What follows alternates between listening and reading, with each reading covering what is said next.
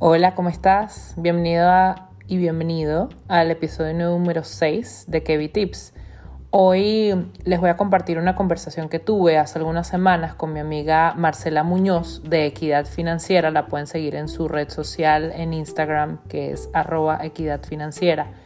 Ella es una amiga de hace mucho tiempo. Eh, nos conocimos en mi primer trabajo aquí en México cuando trabajamos juntas en una casa de bolsa donde ella ahorita es analista senior de mercados financieros y parte de lo que ha hecho en su vida ha sido educar a las personas sobre finanzas personales. Me pareció muy interesante toda la perspectiva que ella nos ofrece acerca de esto, lo importante que es construir nuestro patrimonio, cómo hacerlo y sobre todo reconocer que puede ser que hayamos cometido errores, pero lo importante es repararlos y tomar cartas en el asunto. Entonces les dejo esta conversación que fue muy enriquecedora para mí, espero que sea para ti también. Y también te invito a que nos sigas en, las redes sociales arroba kevitips y eh, arroba equidad financiera, donde puedes ver el video completo de esta conversación que tuvimos en vivo hace algunas semanas y también donde vas a ver algunos tips en resumen en mi página de Instagram. Aquí te dejo la conversación, espero que las disfrutes y compártela si te pareció interesante. Que vi, o sea, la verdad es que he hecho varios lives y todo eso, pero creo que en ninguno me había entusiasmado tanto como este. Eh, porque te conozco desde hace muchísimo tiempo, porque te admiro muchísimo. Entonces, la verdad es que estoy como que muy, muy emocionada. Yo también, yo también. Yo también te, ya sabes que la admiración es mutua. Y bueno, ya sabes, el cariño de hace mucho tiempo y de lo que nos conocemos eh, y la confianza que hay. Y creo que el tema que tenemos está buenísimo este, te pasé temprano muchas preguntas que, estuvieron haciendo. Sí. Eh, pero bueno, no sé si quieres presentarte tú y luego me presento yo y luego ahí respondemos las preguntas, ¿te parece? Sí, claro, claro, me parece perfecto. Pues muchas gracias por los que están live. Eh, yo soy Marcela Muñoz, eh, soy fundadora de Equidad Financiera, soy economista de profesión financiera también. Eh, mi pasión son los mercados, las finanzas y este mundo eh, pues del dinero, por así decirlo, pero también creo que he hecho un, un mix bastante bueno con lo que es como que la parte holística, lo que es como la espiritualidad y lo que son como que todas estas cosas un poquito más este, etéreas, por así decirlo, pero que también desde mi punto de vista tienen como que mucho impacto en, en nuestras vidas, ¿no? Eh, eso sería mi presentación. Eh, bueno, yo soy Kevin, también soy economista. Eh, trabajo en una empresa de tecnología para el sector financiero. A mí también me encantan los mercados financieros y yo trabajo más ayudando a mis clientes que están en el mercado financiero a usar esta herramienta para, para que tomen mejores decisiones. Un poco así. Sí, no, pero yo te dije que yo iba a tener una reunión hoy. Okay. También que venga, hombre.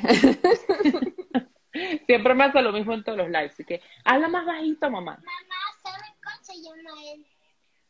Mira, voy a, voy a, voy a seguir aquí, ¿ok? Y bueno, yo estoy un poco como tú. Eh, me gustó eso que ese enfoque que le dijiste eh, holístico. A mí, a mí también algo que me importa por encima de todas las cosas es mi salud, mi salud física y salud mental. Y por eso también ando mentida en este rollo, aunque bueno, yo soy economista, siempre estoy aprendiendo cosas nuevas, me gusta mucho el rollo de la nutrición, de hecho hace unas semanas tuve un live de nutrición sobre la, sobre la dieta cetogénica, eh, la salud mental también me parece extremadamente importante, de hecho ya tengo programado para dentro de dos semanas un live sobre las emociones. Eh, y un capítulo para el podcast también. Este, y bueno, y hace, hace como, ¿qué será? Dos, tres meses, hablando con amigos que siempre me preguntan cosas de todo, decidí lanzar el podcast, después me metí en un curso para hacer un podcast. Y esto es parte de eso, ¿no? Y hace, hace un tiempito habíamos tenido la idea de platicar tú y yo y no lo habíamos concretado. Y bueno, como ya empecé a rodar esta bolita, he estado grabando estos episodios para el podcast Kevin Tips y pues el tema de finanzas personales era una inquietud muy grande que tenía mucha gente, por alguna razón la gente piensa que mis finanzas personales son como que maravillosas y bueno, no son, no son así, son todavía un work in progress, como les decía. Pero me pareció súper bueno invitar a, varias personas expertas que aparte estimo mucho y quiero mucho, como tú, y me encanta lo que tú estás haciendo, y poder, y poder compartir y enseñar a otras personas sobre eso, porque en verdad es algo súper importante. O sea, aparte de, como tú decías, del holístico, está nuestra salud y dentro de nuestra salud está nuestra salud financiera. Totalmente. Entonces siento que es una conversación que tenemos que mantener. Eh, mientras que la gente no sea libre financieramente, no vamos a avanzar y no vamos a crecer. Y, y en Latinoamérica tenemos mucho ese tema, tenemos como un ideal de cómo debe ser nuestra vida, de cosas que tenemos que tener. Y, y no, y no, y no tiene que ser así y no tiene que causarnos ansiedad, no tiene que causarnos estrés, tenemos que ser nosotros quien dominemos esa parte. Claro, estoy totalmente de acuerdo, Kevin. Por eso. Pues sí, o sea, creo, creo que lo que decías de que las finanzas se convierten en un tema de, de salud es como lo más real que, que, he escuchado. O sea, de hecho, la principal fuente de estrés en la vida de las personas proviene de las finanzas, ¿no? Entonces, definitivamente es un rubro de nuestras vidas que debemos de, ver, de mejorar y de llevarlo como que muy bien. Y sabes algo, o sea, tú, tú que, dices que las finanzas personales, que estás todavía en una etapa de working progress, o sea, te quiero decir que, o sea, las finanzas personales es algo en lo que siempre vas a trabajar, o sea, porque durante todas las etapas de la vida vas a ir pasando por ciertos retos, por ciertas alegrías, etcétera, para las cuales necesitas estar preparada, ¿no?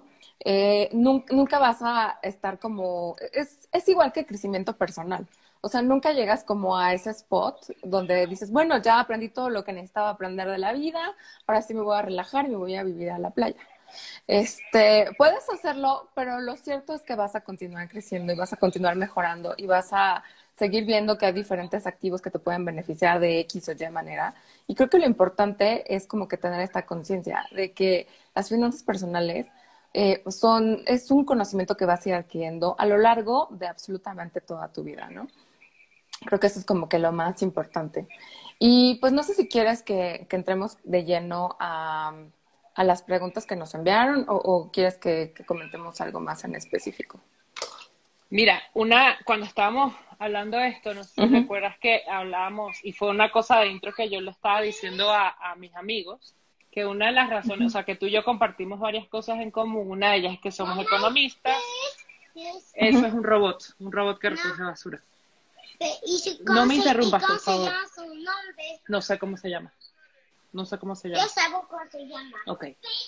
Bueno, una de las cosas en común que compartimos es que somos las dos economistas, otras que trabajamos en una empresa, bueno, yo en el pasado y tú en el presente, donde aprendimos muchísimo de los mercados eh, y aprendimos mucho una de otra. Y otra cosa que, que, que, me gusta también que, comparto contigo es que ya somos propietarias de, de un inmueble. Y, ah, sí, total. y, y es algo que lamentablemente hoy muchas personas no pueden decir eso, personas de nuestra edad no tienen ese privilegio.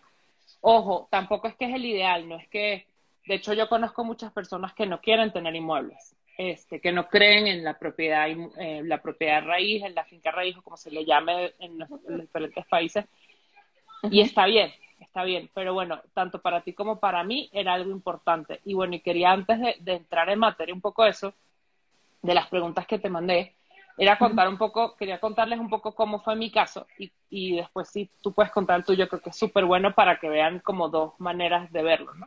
De, de, hecho, me emocionó mucho cuando tú pusiste que estabas firmando tu, tu segunda propiedad y me pareció como espectacular y ahí fue como que tenemos que hablar y compartir esto porque creo que es un ejemplo súper fuerte. O sea, somos, somos personas en nuestros mid-30s y no cualquiera en sus mid-30s ya tiene este, su, su propiedad. Este, les cuento muy rápido. Hace, hace como este, seis, siete años, em, que ya tenía bastante estabilidad laboral, eh, yo estaba viendo, bueno, cuál es el próximo paso, ¿no? Y eh, pensando, por ejemplo, eh, varias veces he tenido la inquietud en hacer una maestría o un MBA. eh, y, y, bueno, y estaba decidiendo, bueno, si quiero hacer eso, pues tengo que ahorrar porque no me quiero endeudar para hacer eso. Y en esa decisión, este, sacando cuentas, en ese momento de mi vida también estaba pensando, oye, eh, por pura curiosidad me metí al Infonavit, eh, que es el, el, Instituto de Vivienda aquí en México, donde, donde ahorras como empleado para, para sacar hipotecas, por, por, si me escucha alguien de afuera, porque saben que tengo amigos por todos lados, entonces por si acaso, este, bueno, saqué mi, mi puntaje Infonavit y yo ya podía pedir prestado para usar ese dinero que yo tengo ahí guardado. Y entonces yo estaba pensando, bueno, o estudio una maestría o compro una casa, porque ya vi que no voy a poder hacer las dos cosas al mismo tiempo. Y en ese buscar, me pareció que era mejor invertir en una propiedad. Uh -huh. eh, creo que fue bastante buen momento, este, y me puse a mirar, y la verdad es que yo no tenía ahorrado para, una, para un enganche inicial. Y entonces, la mejor manera que yo tenía para mí en ese momento era meterme una preventa en la que todavía no tienes que pedir la hipoteca y no tienes que poner un enganche. Solo tienes que poner una parte muy pequeña y te dan un cierto tiempo para poder pagar el, el famoso enganche o, o, primera parte. Y bueno, sacando cuentas, este, dije, bueno, puedo hacer eso. Entonces, yo soy una persona de decisiones muy rápidas. Yo, yo me puse uh -huh. a mirar por internet, encontré un proyecto que me gustó. Uh -huh. Ese fin de semana me lancé a verlo y ese día les dije, sí, si quiero, voy a sacar cuentas y les aviso.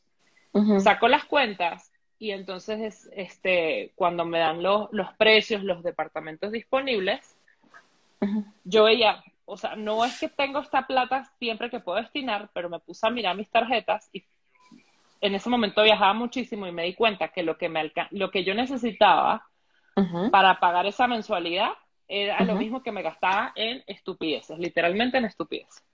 Entonces dije, bueno, vamos a hacer algo, vamos a migrar saqué, saqué, tenía guardado lo de lo que me alcanzaba para el enganche, el pedacito chiquito que tienes que dar al principio, lo puse y ya, y ahí mismo yo misma me obligué a que todas esas tonterías que yo compraba, cuando viajaba, no sé, duty free, qué sé yo, ropa, zapatos, maquillaje, no sé qué, lo iba guardando, me amarraba y iba pagando.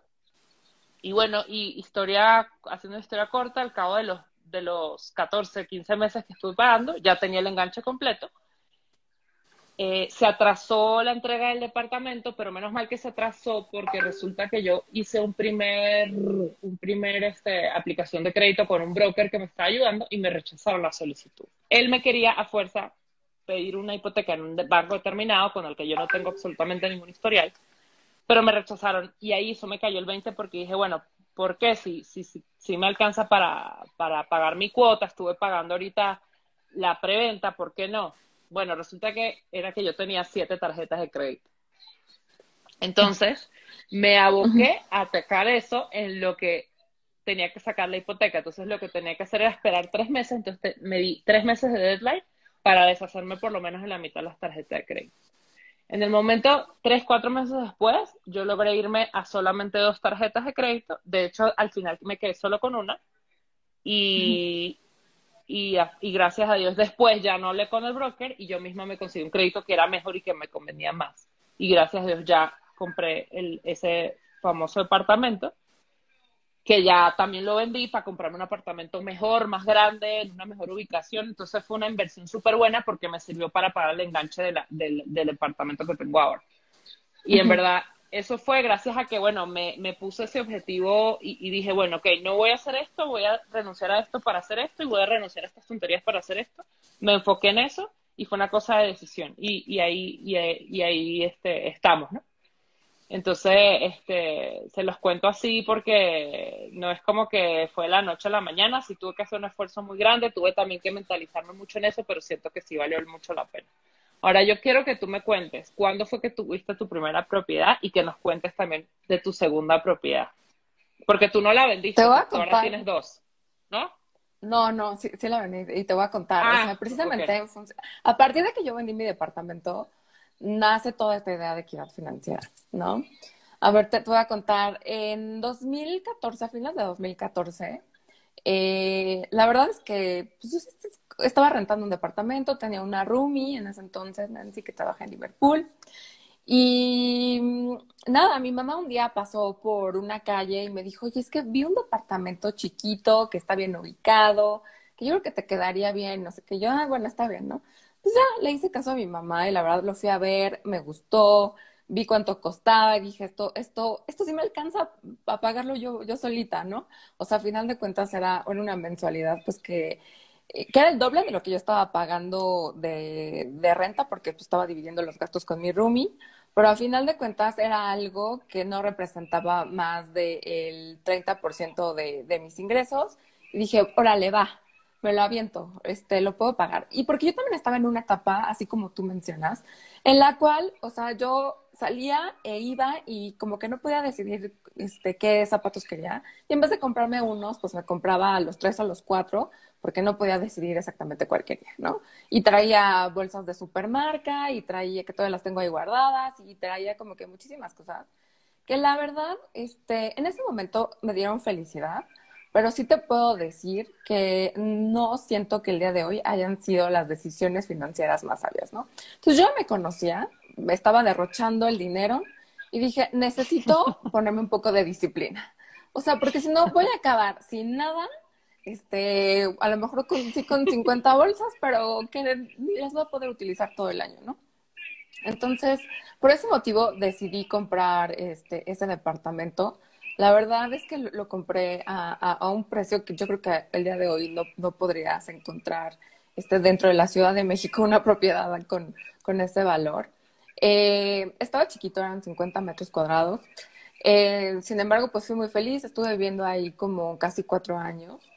Y, o sea, fui progresando en, en términos de, de, mi salario este, en el tipo de trabajo, porque además, o sea, como tip eh, de finanzas personales para las mujeres, es bien difícil, o sea, a menos de que sí veas que es una empresa que tiene como una perspectiva muy, muy importante en el desarrollo de carreras y sobre todo en el desarrollo de mujeres, este, como que hacer incrementos salariales relevantes dentro de una misma organización. O sea, sí tienes que hacer este job hopping, porque de otra forma es posible que te quedes estancada durante mucho, mucho tiempo. Y a final de cuentas, todas las empresas te paguen poquito, te paguen mucho, te van a exigir la misma cantidad de tiempo, atención y dedicación, ¿no? Entonces, ya, si, si, si vas a, trabajar todo el día, pues mejor, o sabe dónde te paguen más.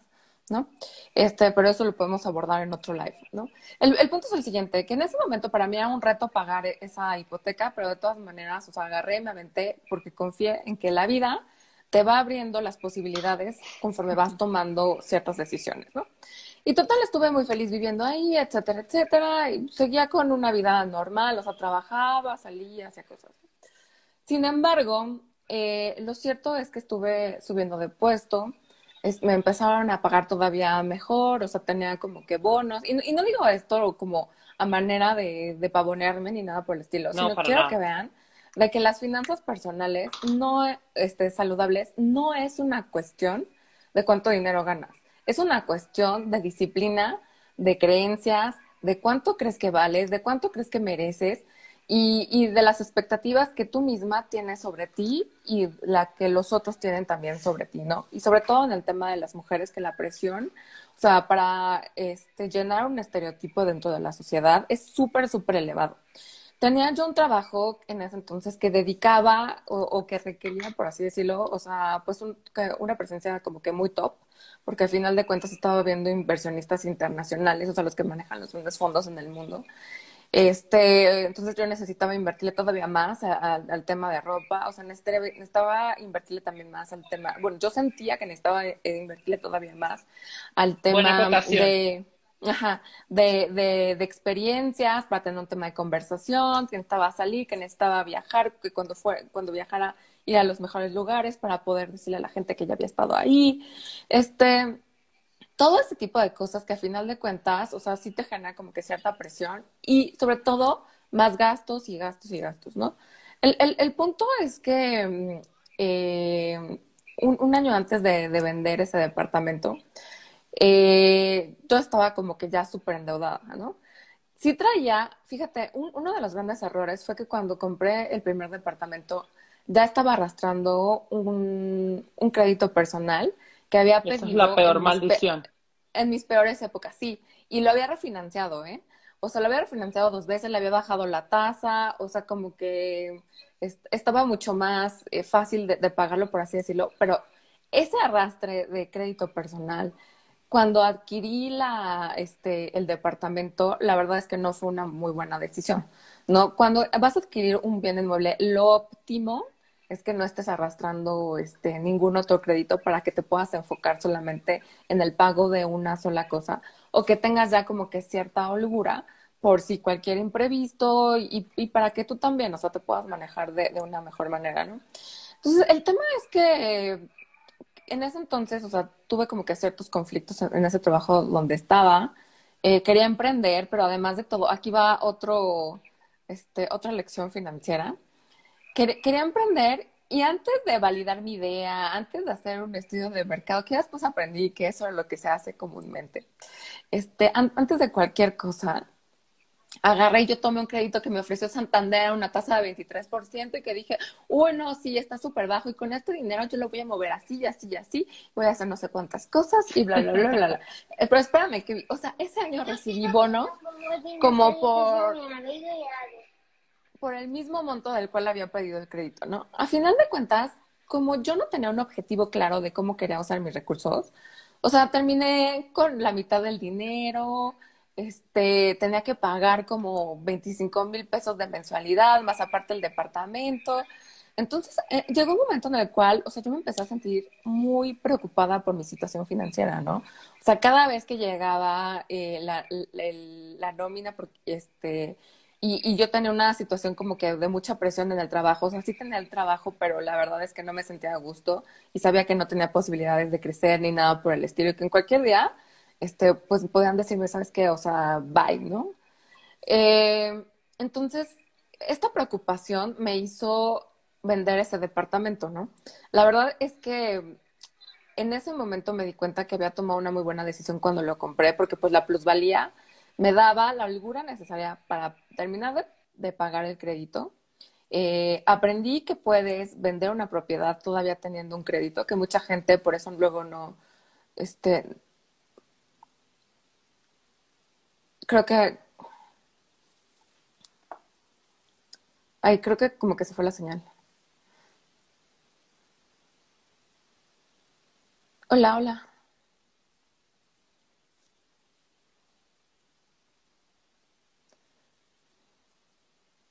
Bueno, como les comentaba, ay, creo, creo que se, se fue Kevin. A ver, denme un segundo de aquí a que, a que regresa Kevin porque vi que se trabó su, su sesión. Un segundito. Y les termino de contar qué, qué más me sucedió.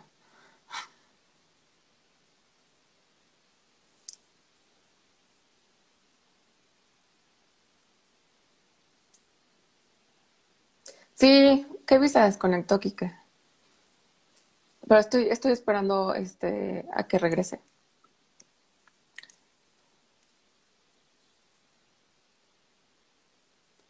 Sí, y, no, y no he terminado. O sea, la verdad es que he aprendido 20 mil cosas que, que, les quiero compartir. Ahí está, ahí está, ahí está mi estimada Kevin. Ya regresó.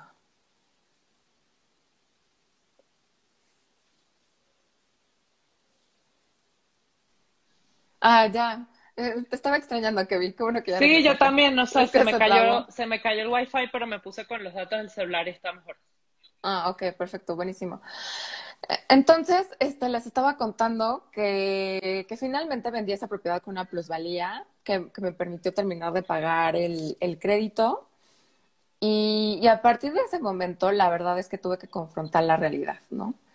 De que tenía una pésima, una pésima relación con el dinero, que estaba tratando de cumplir las expectativas de otras personas más que cumplir como que mis sueños. Eh, además de todo se juntó porque yo estaba terminando una relación en ese momento y pues ya tenía 30 y something años, ¿no? Entonces como que dije, chale, o sea, se me hace que, que la verdad va a ser como que bien complicado. O sea, y además de todo era como la décima vez que intentaba tener una relación, ¿no?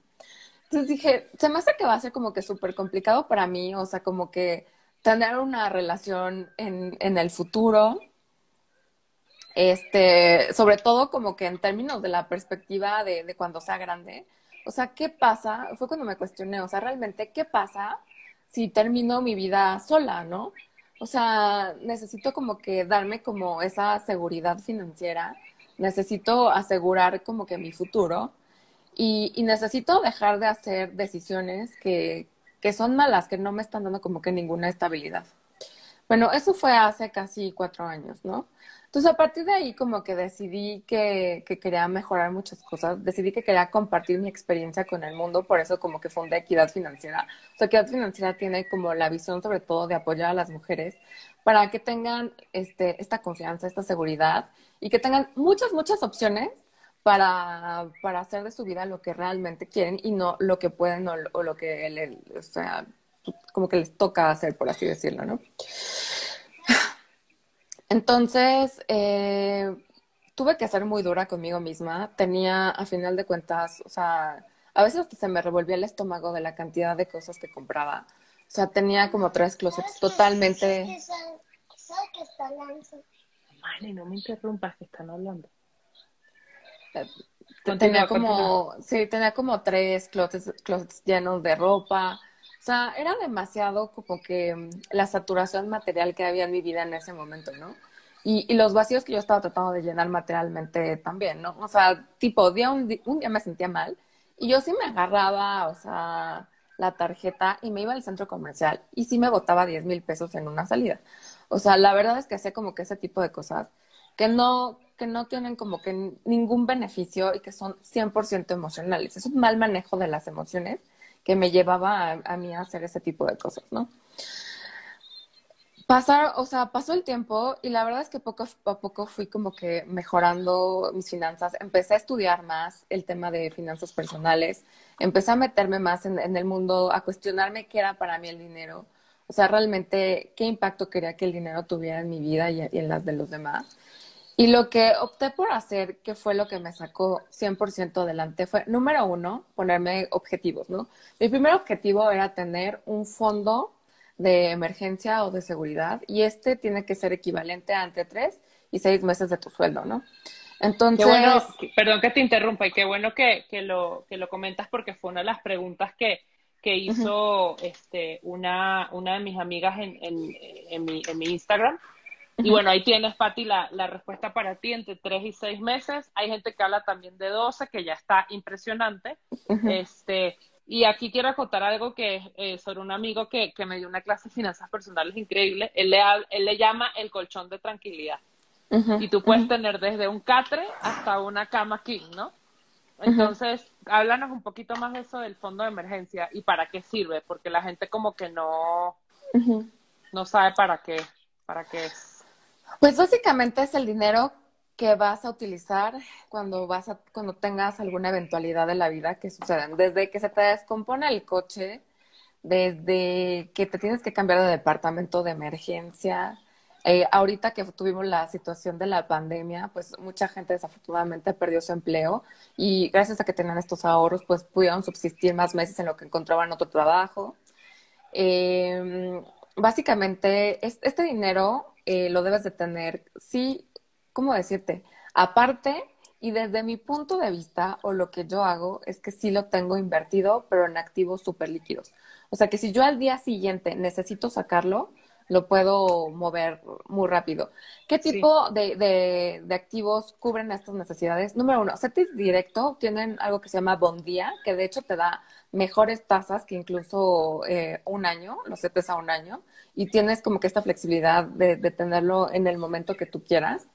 Eh, las cajas de ahorro de las empresas, hay, una, hay unas empresas que tienen unas cajas de ahorro impresionantes y que los empleados no están utilizando y las super ningunean, pero de verdad que han llegado a pagar rendimientos de doble dígito, cuando la tasa de, de los CETES estaba como, no sé, en 7, 8%, ¿no? Entonces, la verdad es que muy, muy buenos rendimientos este, en, en ese sentido.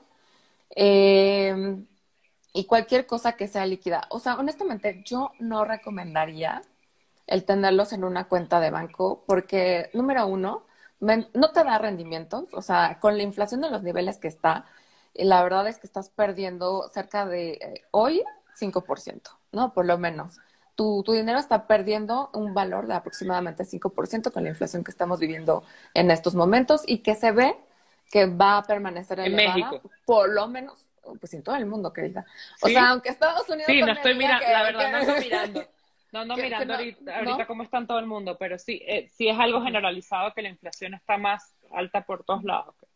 Ajá, Y viene por presiones sobre todo a los commodities, ¿no? O sea, todo, el maíz, el trigo, todo, todo está volando. Entonces, en, en, en- en ese sentido, este, sí, sí, este, recomiendo como que invertirle un poco. Y por otra parte, también desafortunadamente, sobre todo en México, nos hemos enterado de que hay muchísimo fraude bancario. Si tú dejas tu dinero de emergencia en tu cuenta a la vista, pues desafortunadamente eh, podría ser que, que optaran por cometerte un fraude o que, o, o- o que, ¿cómo se dice? O, o que perdieras la tarjeta, lo que fuera, y, y tuvieras ahí como un imprevisto. Y esa no es la idea, porque vas, te ha costado mucho esfuerzo hacer ese fondo de emergencia como para que alguien más lo tome, ¿no? Mira, perdón que te interrumpa, pero es que justo estás respondiendo otra pregunta que hicieron de si recomendaban tener un banco. Miren, por lo menos en México casi ningún banco te paga por tener tu plata ahí. Y cuando tú tienes la plata en el banco, tú se la estás prestando al banco y el banco hace lo que se le pega la gana y lo invierte en lo que se le pega la gana y está ganando el banco. No se tienen que dejar. Hay una persona, la Delia y el Justino, está preguntando, miau, yo tengo mi lana de emergencias en CETES, pero tengo un tantito en una cuenta bancaria. Mira, un tantito deja, no sé, cinco mil pesos, qué sé yo, una cosa así. Pero lo demás, en CETES directo está muy bien. Por ejemplo, lo que yo hago es que yo mi ahorro recurrente se va a CETES y lo que ya me pagan lo meto a Bondía y lo dejo en Bondía. Eh, así, por ejemplo, cuando yo vendí mi departamento, mi primer departamento para vender el segundo, lo metí a CETES directo toda la ganancia, mientras que firmaba tal, escritura, bla, bla, bla, y lo metí a Bondía. Así, el mero día que yo iba a firmar, yo ese, mismo, ese día retiré el dinero para yo pagar mi enganche. Entonces, yo, la verdad que CETES directo está muy bien porque también, para los que no conocen, tú estás invirtiendo en bonos gubernamentales de corto plazo, se supone que los, que los estados no quiebran, entonces es cero riesgo, se supone. Eh, todavía en México es súper seguro invertir en eso. Sí, no tiene mucho rendimiento, pero acuérdense que es un fondo de emergencia. Tú no necesitas que te esté ganando dinero como Bitcoin o no sé qué. Tú necesitas es que tengas ese dinero disponible en el momento que lo, que lo requieras que sea o hoy o que sea de hoy para mañana, que, que es lo que te va a dar el, el bon día, por ejemplo. Entonces sí tengan mucho en cuenta eso. Y de verdad, yo ahorita, sinceramente, tengo muy poquito en el banco. Yo dejo lo que vaya a necesitar que tengo que pagar la escuela, que, que la, que la, que la comida, que no sé qué, pero ya no tengo casi nada ahí porque, por, por eso. Entonces eso es muy importante. Entonces la lección número uno, fondo de emergencia, tres a seis meses. ¿Cuál es la segunda? Sí, y, y también sabes que, que vi, o sea, desde mi experiencia, incluso si estás pagando tus tarjetas porque estás súper endeudada, hazte un fondo de emergencia de, de 5 mil, de 6 mil, 7 mil pesos, 10 mil pesos, ¿no? Lo que sea, a pesar de que te estás dedicando solamente a pagar las tarjetas. ¿Por qué? Porque esto te va a permitir que si sucediera cualquier cosa, puedes tomar de ahí los recursos y no necesitas volverte a endeudar, endeudarte de nueva cuenta. Bitcoin to the moon, sí. La verdad es que nos gusta bastante las criptomonedas. Bueno, yo estoy como mucho en el hype criptomonedas en este momento, pero si quieres, este, lo, lo abordamos, o sea, más adelante o, o en qué momento. Sí, sí, porque de hecho sí me preguntaron de, de las cripto. Yo la Ok. verdad tengo acceso, por mi trabajo tengo acceso a muchísima información y honestamente no la aprovecho. Hasta, mira, les voy a hacer así totalmente transparente. La inversión que yo tengo en Bitcoin me la maneja mi hermano porque yo le dije, toma ahí, tú te encargas porque en verdad, o sea, me, yo, yo ahorita estoy en un momento que no, no me da la cabeza para justamente soportar que un día está así, un día está así. Sé que está bueno, sé- ah, tengo muchos amigos que les ha ido bien. Yo me encargo de las cosas más este, estables, conservadoras, más tranquilas. Y, y yo con, con mi hermano ahí hacemos ese, ese tipo de cosas. Pero, ah, y otra cosa que te iba, que te iba a preguntar, porque también la gente no sabe del fondo de emergencia bien. Tres a seis meses de que lo que yo sé del fondo de emergencia es de tus gastos fijos. Entonces, otra cosa, hay mucha gente que no sabe, yo no sabía hasta hace seis meses, honestamente, cuáles eran mis gastos fijos. Hay que ser muy, muy transparente. ¿Qué son gastos fijos? Son las cosas que tú tienes que pagar sí o sí. Renta del departamento o hipoteca. Escuela de los niños si tienes niños. El, el, gasto en comida que tú tengas, este, que eso también podemos hacer. Yo me acuerdo que una vez tú, tú hablaste de tu presupuesto y de cómo, y cómo, cómo tú planeabas para justamente ahorrar con lo de la, la compra en comida. Yo he hecho unas cosas también que por lo menos este, me han servido mucho que si quieren ahorita les puedo contar. Entonces, ese tipo de cosas, gasto en servicios, todas las cosas que tú pagues, tipo, no sé, Netflix, este, bueno, Netflix si te quedas sin trabajo lo pudieras cancelar y te acuerdas de Netflix de alguien más, o sea, cosas así, pero cosas que vas a tener que pagar, o si tú, por ejemplo, tú pagas tu cuota de seguro mensual, todo ese tipo de cosas tienen que estar en ese, en ese bote y que lo, tengas suficiente dinero como para sustituir por lo menos unos tres meses si te quedas sin trabajo o si pasa alguna cosa. Sí, ahí depende un poco de, la literatura, o sea, gente que dice que, que son los gastos fijos, o sea, eso sería un monto menor todavía. Yo la verdad es que sí prefiero irme todavía un poquito más allá y que sí sea como de tus ingresos, ¿no? Como para poder como que mantener el estilo de vida este tanto tiempo si te quedas sin, sin ingresos. También te voy a decir, bueno, creo que nunca te conté, pero yo soy hija de, de la primera recesión de la de 2008. O sea, esta es mi segunda como que crisis financiera que me toca vivir. Creo que también por eso ya no me espanta tanto las cosas. Pero en el 2008, o sea, me tocó que me despidieran también de una casa de bolsa, ¿no? Me quedé sin trabajo yo muy joven.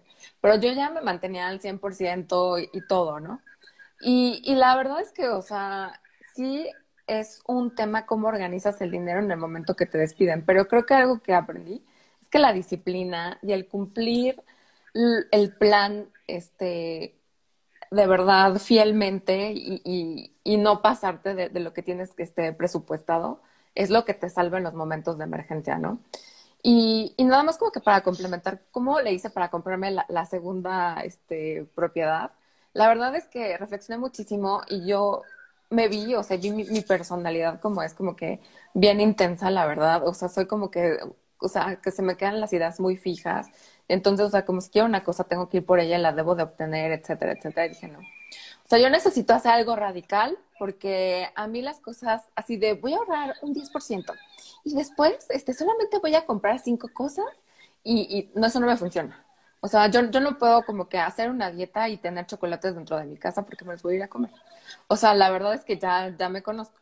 Entonces yo necesito cosas radicales. Y lo que hice fue que todo un año no gasté en absolutamente nada. ¿No? Nada. Mi, mi, mi meta era, este año solamente voy a hacer tres cosas bien. Una de ellas es este, no gastar en absolutamente nada que no sea necesario. Eh, ni siquiera me compré zapatos, nada, nada, nada. Eh, voy a armar mi fondo de emergencia, por lo menos voy, necesito tener la mitad del fondo de emergencia. Y, me, y la tercera es, me voy a deshacer de absolutamente todas las deudas que tenga. Y ese año, que fue 2019, o sea, la verdad es que, pues sí, o sea, lo logré, ¿no? Como que a partir de ahí, de sanear, de dejar como que decirle vaya absoluta a, esta relación que se vuelve como que, pues, la verdad es que súper destructiva, súper tóxica. O sea, hablando de relaciones tóxicas con los hombres, o sea, la peor, la relación más tóxica que uno puede tener es con tu tarjeta de crédito. O sea, la verdad. Eh, es un ir y un venir y bueno, voy a pagar tantito y esto lo voy a poner a meses y esto lo voy a hacer así. Y a final de cuentas uno jamás termina de, pagar su tarjeta, ¿no? Entonces, eh, creo que eso también es como que súper importante. Si yo en 2019 no hubiera tenido este nivel de solidez financiera, 2020 lo hubiera pasado súper, súper mal, ¿no? Y con la pandemia y todo eso, la verdad es que hubiera estado como que muy, muy preocupada. 2020, la verdad, lo pasé relativamente tranquila o sea, porque sabía que, que tenía, había construido reservas suficientes por si sucedía cualquier cosa, que en mis líneas de crédito sí las tenía porque nada más cancelé como dos tarjetas, me quedé con dos tarjetas y yo sabía que me estaban ofreciendo más créditos, etcétera. Eh, todo eso eh, me dio como que cierta tranquilidad de que tenía como que, como que ese respaldo. Y ya conforme fui viendo que las cosas iban como que mejorando, progresando, etcétera, la verdad es que surgió esta oportunidad y, y la tomé y tenía súper buen score crediticio, tenía este, pues el dinero que se requería del enganche, etcétera. Y, y, la verdad es que, pues, no sé, pienso que tomé una decisión muchísimo más acertada y ya la tomé desde un punto de madurez financiera muy diferente que cuando compré mi primer departamento. O sea, no me arrepiento de haber comprado mi primer departamento porque al final de cuentas fue lo que, lo que me sacó adelante pero de cualquier forma sí, sí pienso que, que se pueden tomar las decisiones desde este, mejores, desde mejores posiciones, ¿no? ¿Qué compañías para fondo para el retiro recomiendas en México? Mira, cuando se habla, desde mi punto de vista, cuando hablamos de, del retiro, necesitamos tener una estrategia completa de cómo nos queremos retirar, ¿no? Y esto incluye este, diferentes clases de activos. O sea, por una parte, este, si, si estás dentro de la economía formal y tu empleador cumple con los requisitos y todo eso, pues deberías de tener un afore, ¿no? Eh, por una parte, pues tienes ese respaldo, pero no hay que cantar victoria hasta que no llegue ese momento, porque de aquí a ese momento, pues nos faltan varios cambios de gobierno, nos faltan muchas cosas, ¿no? Entonces, como que yo te diría casi, casi como que ese dinero ni lo cuentes hasta el día que te lo entreguen. Ahora, el dinero de la FORE es súper importante tener en consideración. Eh, pues que no incluye, o sea, una, una vez que te jubilas, eh, las mensualidades que tú vas a recibir, si es que decides que, que sea ese modo en el cual vas a recibir este, tu pensión, o si es como el monto total, porque se puede tener como que los dos esquemas, eh, que no van, si son las mensualidades, no van a estar sujetas a, a la inflación y que tampoco vas a tener, o sea, si eres empleada, pues vas a tener, vas a sufrir mucho el no tener como que los aguinaldos, porque al final de cuentas es un colchón extra o una costumbre que tenemos eh, ahí, ¿no? Hay otros aseguradoras, sobre todo, que, que ofrecen muchos productos que son para el retiro. La verdad es que he visto unos muy buenos, que en 15 años tú puedes juntar un, un monto bastante considerable, que es udizado. De hecho, te, van a ofrecer dos tipos de, de activos, unos que están en dólares y otros que están en UDIs. Hice la corrida financiera. La verdad, lo que históricamente ha pagado más es el udizado, porque la inflación aparentemente no perdona, a pesar de que en dólares también ofrecen como que muy buen rendimiento, pero todavía los que están udizados eh, tienen el potencial de ofrecerte mayores rendimientos, ¿no? Eh, también, por otra parte, tú puedes crear tu, tu propio fondo de, de jubilación, por así decirlo. Te vas... Eh, El plan Pues va- personal de retiro, el, el- PPR. tú- tú- sí, pero, pero por tu cuenta, ¿no? La verdad es que hay muchos fondos en el mercado el día de hoy que están pagando rendimientos por arriba de la inflación. La competencia, la automatización, muchas cosas, pues sí han hecho que, que bajen eh, las, las comisiones, que eso es muy importante cuando quieres buscar un fondo para el retiro, porque cada punto porcentual que tú pagues en un fondo para el retiro, como es por un periodo muy prolongado, tiene un impacto muy, muy significativo en el saldo final que vas a obtener después de 20 o 30 años, ¿no? Entonces, eh, sí, como que fijarte muy bien que las comisiones sean lo más bajas posibles, que sean, hay portafolios que son all weather, que, o sea, no importa lo que suceda en, en tanto como que los mercados ya si suben o bajan, porque tú vas a tener como que este hedge, o por así decirlo, vas a tener activos que van a mitigar tanto el alza potencial como las pérdidas potenciales, ¿no? Entonces, tú en el mediano o largo plazo tienes un rendimiento como que bastante estable, que es algo de lo que buscas a final de cuentas en este tipo de, de fondos para el retiro. En el mercado ya hay como varios de estos, de estos fondos.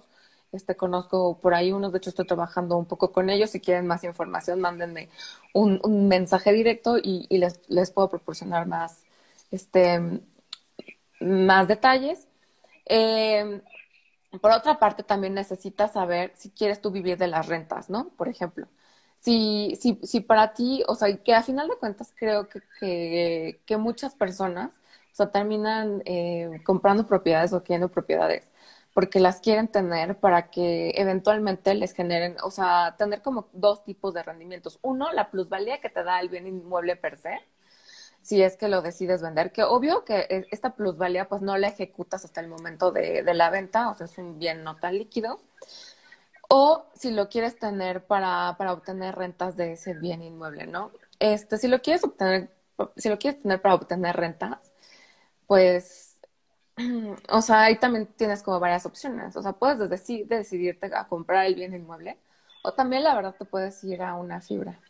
Este, este, este tema va a ser un poco controversial, pero la verdad es que eh, te quitan como que muchos gastos como de la... Si nada más lo quieres rentar, pues la verdad es que ah, con- reconsidera el, el invertir en una fibra, porque ellos ya se van a meter en la parte administrativa, tienen los seguros, te dan las distribuciones, obviamente están sujetos a lo que pueda suceder eh, número uno en el mercado financiero y número dos en el mercado mexicano en general, porque al día de hoy no hay fibras listadas en el mercado mexicano que tengan inmuebles fuera de México. Es parte de la regulación que existe hasta, hasta este momento. Pero sí te puedo decir que muchísimas de las Afores están mega invertidas en fibras, porque a final de cuentas está el respaldo de estos activos, eh, pues en, en, en, los activos que están listados, ¿no? O sea, no es como que aire lo que te están vendiendo, no son como que planes futuros, a final de cuentas, eh, a diferencia de algunas acciones, eh, pues sí hay como que un bien finalmente que está como que eh, asegurando este, este valor, ¿no? Perdón, y... antes de continuar, perdón, para decir que fibras para Domis, porque luego mis amigos me preguntan, las fibras son fondos de inversión inmobiliarios, son los fondos de inversión que existen en México, básicamente están listados en la bolsa, entonces lo puedes comprar como si fuera cualquier acción. ¿Y qué es el activo en el que estás invirtiendo? Este fondo inmobiliario tiene un montón de propiedades y ellos se encargan de administrarlo y de manejar las rentas. Y de, y de ese dinero que se genera, se generan los rendimientos y los dividendos. Una acción normal te paga dividendos cierto porcentaje de la ganancia que genera la, la, empresa en cada trimestre. Una fibra paga todo, o sea, todo lo que genera se paga en dividendos. Entonces, por eso también es muy interesante. Ya dentro de las fibras, puedes tener fibras que se enfocan en eh, solamente en centros comerciales, otras industriales, otras diversificadas, otras solo en hoteles. Entonces, por ejemplo, quien estuviera invertido en fibras hoteleras el año pasado, no creo que le fue muy bien, pero quien estuvo en fibras industriales, como, bueno, no voy a decir ahorita nombres porque yo son mis clientes y no quiero tampoco, pero las que, las que son fibras industriales le fue re bien porque, por ejemplo, no sé, le rentaban a Amazon, que Amazon a rentó más bodegas porque se vendió mucho online. Ese tipo de cosas, este, a mí ese tema me encanta. Bueno, Marcia es mil, veces más experta que yo en, eso, pero les quería comentar eso para que tuvieran una idea de lo que son las fibras. En Estados Unidos se llaman Real Estate Investment Trusts. Eh, en verdad, las fibras que hay en México están súper interesantes. A, mí me encanta el tema de las fibras. Esta semana justo la primera fibra de México, Fibra 1, cumplió 10 años en el mercado. Es súper sólida, súper diversificada para que, para que la revisen ahí. Este, pero sí, me parece que es súper bueno y de hecho también existen este, fondos de fibras, o sea, que traen varias fibras al mismo tiempo si no te quieres meter a una sola. Entonces es, es una, una muy buena manera. Y lo que quería comentar de las Afores, la verdad, como tú dijiste, yo no cuento ese dinero. Yo hice un ejercicio de, una vez que me cambié a Afore o de fondo de retiro, eh, si, si yo hoy me jubilo a valor uh -huh. presente, me pagan seis mil pesos al mes que básicamente me alcanza para pagar el coche y me queda algo de dinero. No sé. Como que. Entonces, sí, este, definitivamente es importante fondos. Eh, a, mí, eh, en la empresa en donde yo estoy, si yo ahorro en el fondo de retiro, ellos me hacen un, matching. Entonces, una cosa, si ustedes son empleados, una de las bendiciones de ser Godín es revisar las prestaciones que tiene su empresa. Como decía Marce, las cajas de ahorro son maravillosas eh, y otros esto, lo, los fondos de, de, los PPRs, por ejemplo, en la empresa donde yo estoy, también por la antigüedad que yo tengo, si yo ahorro 100 pesos al mes, la empresa me pone uh -huh. otros 100 y como yo ya tengo la antigüedad requerida, que son tres años en la empresa, los 200 ya son míos completos. Entonces, si yo me voy mañana, yo puedo pedir ese dinero o lo dejo ahí para que me lo entreguen a, en mi retiro, ¿no? Pero claro, si lo pido ahorita hay impuestos, todo eso es este, estratégico. Pero, pero sí, este, definitivamente hay que buscar eso. Y otra cosa, realmente tú lo que ganas de dinero cuando ahorras para el retiro no es el rendimiento, no es la tasa, es el tiempo, es paciencia, es para tu retiro. Entonces piénsale 25, 30 años, dependiendo de la edad que tengas, que ese dinero va a estar ahí guardado. Y finalmente, otra cosa, como decía, como decía Marce, no sabemos qué va a pasar. Estamos en un país de Latinoamérica, yo tengo, por ejemplo, un seguro que está en dolarizado. Ahorita que me dijiste que, que paga mejor, o sea, es un seguro de vida con inversión, esos, esos instrumentos rarísimos, que en verdad no, no, no soy fan, pero ya tengo mucho tiempo con él, entonces lo dejo ahí.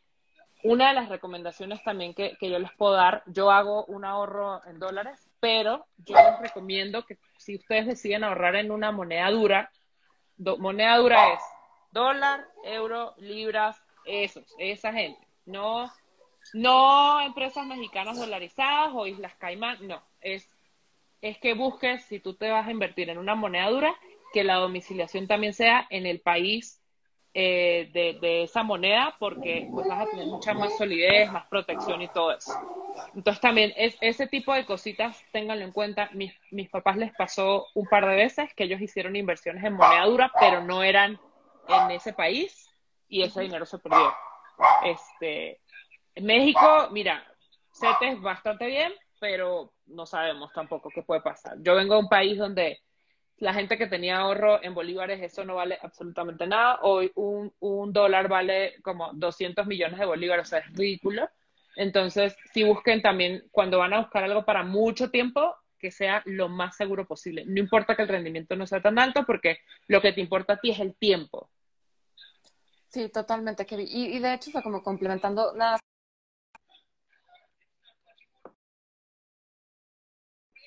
Uy, este, nada más para, para que sepan que al día de hoy existen ya fondos eh, de inversión que te permiten que tú abras tu cuenta en Estados Unidos y nada más ellos te lo administran como que desde aquí, desde México, ¿no? Entonces, lo que decías precisamente de, de tener el dinero fuera del país, o sea, es muy, muy fácil, o sea, no necesitas más documentación que, que la que necesitarías para abrir una cuenta en México, por así decirlo, ¿no? Entonces, hay, muchísimas opciones y la verdad es que la mayoría de las veces que simplemente uno no, no, no tiene el conocimiento de todo lo que hay dentro de la industria y dentro del mercado, ¿no? Pero de que sí hay opciones, o sea, definitivamente hay como que varias opciones. Y, y, bueno, ya nada más, o sea, quiero retomar como que la parte de, de los bitcoins y de los criptoactivos y todo eso, porque están súper de moda. También era una parte de una de las preguntas. Yo, yo sí les recomiendo este, entrar, ver, porque sí veo que, que es el futuro. Eh, hay, o sea, ayer que entré Binance, o sea, me di cuenta de que, por ejemplo, hay acciones como Tesla, hay acciones como Coinbase, Apple, Microsoft, las, las más importantes del S&P, que están tokenizadas, ¿no? O sea, ya cotizan en, en, en bitcoins, eh, vaya, es una forma en la cual toman la acción como subyacente y la vuelven a colocar en otro mercado. Y te aseguro que vi que cualquier día vamos a empezar a ver, un, así como vimos el boom de los SPACs, cualquier día de estos empezamos a ver un boom de tokenización de las acciones.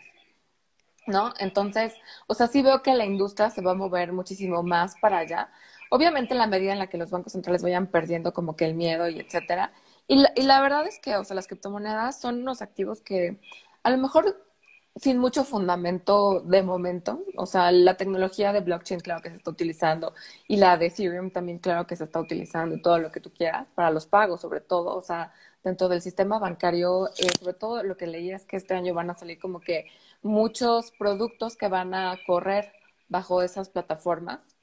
Eh, entonces, la verdad es que sí creo que el futuro va para allá. Es importante entenderlo. Pero a ver, por favor, no pongan el dinero de su renta en, en, en criptomonedas, ¿no? O el fondo de emergencia. O el fondo de emergencia. Nada Ni de se eso, les no, ocurra, no. no. Una vez que ya tienes, a ver, pues, deudas en bajo control, digamos, a lo mejor no totalmente saldadas, tu fondo de emergencia, este, que ya tienes como que cierta solvencia, ya no vives al día a día en términos de tus finanzas, ya te puedes dar el lujo eh, de, de, invertir, no sé, cinco mil pesos, diez mil pesos, ir viendo cómo se mueve como que toda esta industria. Y, y o sea, yo se les digo, o sea, con cinco mil pesos sí puedes sacar de repente, no sé, 500 pesos, este, 400 pesos en rendimientos, porque lo, lo cierto es que lo, la, las criptomonedas han estado dando, o sea, y, y hablo de experiencia propia, ¿no? O sea, como que súper fácil, pero eso es una vez que ya como que cumpliste como que con todos estos requisitos. O sea, todo el mundo puede invertir en cualquier cosa, pero tienes que tener como cierto orden y cierta planeación en tus finanzas, por una parte. Y por otra parte, conocer tu nivel de, de tolerancia. Riesgo, ¿no? De tolerancia al riesgo, al riesgo. porque, sí. o sea, si eres una persona que, que si pierde 500 pesos no puede dormir, olvídate. No Las hago. criptomonedas y a lo mejor ni siquiera el mercado accionario es para no lo hagas, vete a pura renta fija, cómprate unos pagarés, ah, invierte en, en, estos activos como se llama, como supertasas, este, como cubo financiero, etcétera. Que no, entonces... cubo no. ah, no. Me fue muy mal, metí 10 mil pesos, no, no, me fue muy no, mal. Pero no. Está, no. está respaldado, ¿no? ¿no? No, me fue muy mal porque, bueno, yo también invertí como en riesgo C y así, porque obviamente paga más. La verdad no le vi, no le vi este. Y eso que, eso creo que podemos hablar mucho tiempo de eso, pero no, no. Cubo no.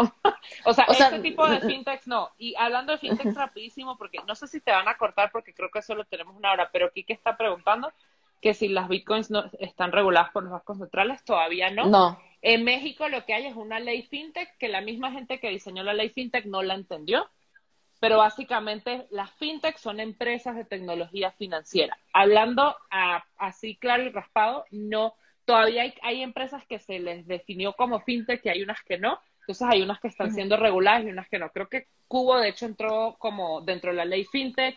Este, hay otras empresas extranjeras que ya tienen presencia aquí que todavía no han entrado como fintech. Los medios de pago como Clip, iSettle y esas han entrado como fintech, señor pago, no sé qué. Pero como tal, las criptomonedas no tienen ningún tipo de regulación y como decía Marcela, no hay, no hay como un fundamento porque, o sea, en la economía tradicional, la que nosotros estudiamos cuando éramos unas inocentes palomitas, eh, se supone que el valor de una moneda viene respaldado por este, las reservas. Bueno, ahora es por reservas, antes era por el, el- el- la cantidad de oro que tenía cada país. Este, y la Bitcoin no es eso, es, es respaldada por, por tecnología de blockchain, etcétera. Entonces, por eso no tiene todavía regulación. Pero sí, como que cada vez hay más apertura. Como yo les dije, a mí me da curiosidad, pero en verdad no me da la cabeza ponerme a hacer eso. Y yo le dije a mi hermano, toma esto y ve- juega con eso. Y él cada semana me dice, ganamos esta semana, perdimos esta semana y yo con eso estoy en paz. Es muy Ujú. importante tener en cuenta eso. Yo soy, yo soy mamá soltera y también están mis papás conmigo. Y para mí, o sea, sí es muy importante tener una estabilidad. Entonces, como que no, no puedo estar mirando cómo está Bitcoin todos los días, entonces, entonces yo no lo, yo no lo hago. Y hablando de eso rapidísimo también de, de la parte de ser soltera y que tú decías, ¿qué pasa si me quedo sola? ¿Qué voy a hacer? Eso es otra cosa que nos tenemos que sacar de la cabeza y eso es muy importante cuando hablamos de femi- feminismo, independencia. Totalmente. No podemos estar pensando en que un hombre nos va a salvar y al revés. Eh, Sí, yo tuve- totalmente. yo tuve el año pasado una, una relación un poco tóxica y me acuerdo que esta persona quería estudiar una maestría y entró a la maestría, pero le pidieron que pagara la reserva, ¿no? Y no traía la liquidez para pagar la reserva porque justo lo habían botado del trabajo y él me preguntó si yo le prestaba mi tarjeta de crédito para pagar la reserva y que él me iba a pagar en no sé cuántos meses o no sé qué Ujú. este, porque justo estaba jugando ahí con los números y yo le dije que no. Y bueno, esa fue una de las 1500 razones por las que este, no, no, no estoy con esa persona ahora. Pero, por ejemplo, o sea, si yo me hubiera metido en eso después, mira, esa persona se quedó sin trabajo. Después, quién sabe si me iba a pedir prestado para subsistir. No sé qué tan organizado no era. Este, quién sabe si después, no sé, me iba a decir, qué sé yo, ¿no? Es muy importante en la, en la parte de vida en pareja tener eso también muy claro y ser muy transparente. De hecho, mi papá siempre me dice, si tú te casas, no te cases con deudas. Eso es muy hay que ser muy transparente con eso. Y cuando te decías al principio que una de las fuentes de estrés de la gente en, en su mayoría es eh, las finanzas, pues la, creo que la segunda causa de divorcio es las finanzas. Y Ujú. yo he visto, por ejemplo, tantas amigas que se han separado en pandemia porque es como que se volvió de moda, porque pues la gente ya está todo el día junta, no se aguantaba y se dio cuenta, no quiero estar más contigo. Ujú. Gente que está sufriendo porque ahora están solas y pues no han podido pelear la pensión, no sé qué, no sé qué. Ujú. De verdad, no, no permitan que les pase eso. Ustedes tienen que ser totalmente, totalmente autónomos. Y yo a pesar, te voy a decir, esta es la gran lección, el gran agradecimiento que yo tengo, a pesar de que yo tengo todavía deudas y que he podido acomodar y que en los últimos meses he ido saneando, saneando, saneando, yo me acuerdo que hace 10 años a mí me preguntaban este, cuándo yo iba a estar tranquila. Yo decía, yo voy a estar tranquila el día que yo pueda decir, si mis papás están en Venezuela, el día que yo les pueda decir, vénganse, yo me encargo de ustedes y aquí arreglamos. Y desde hace cuatro años mis papás están aquí conmigo y nos hemos encargado y no hemos tenido problema y yo tengo paz. Y eso a mí, para mí es, vale oro, que yo pueda Todo. Este, da- echarles la mano así a mis papás, aunque tal vez no tenga las finanzas más perfectas, tengo mucho trabajo y muchas cosas que aprender, pero ese tipo de cosas, esas son las cosas que a mí me dan paz, que yo le puedo dar la educación que yo quiero a mi hijo, que si mi hijo quiere, quiero estudiar, ahorita me dijo que quiere tomar clase de piano, le puedo pagar su clase de piano, ese tipo de cosas para mí es súper, súper, súper eh, valioso. Totalmente, Kevin. Totalmente. Y, y, y sobre todo eso, o sea, como que cada quien eh, sabe con qué puntos va a estar tranquilo, ¿no? y, y no perderse, porque muchas veces, o sea, como que llegan otras personas o la sociedad o lo que sea, te van influenciando, te van diciendo que necesitas a, a tal edad tener esto y a tal edad hacer esto y tal otra, y así como, güey, espérate. O sea, lo importante es que en cada momento y en cada decisión tú te sientas tranquila, segura y que tuviste opciones, ¿no? Eso es como que lo más importante de todo. Y lo demás, o sea, no importa. Mira, a final de cuentas, o sea, nadie está ahí a tu lado cuando realmente estás en caos este, en, en ese momento, ¿no? Es uno mismo quien, quien vive toda la experiencia completa. Sí, sí, sí, totalmente. Cuando yo decidí comprar el primer depa, que yo les decía, yo he sido una persona de, de, decisiones así, yo soy así.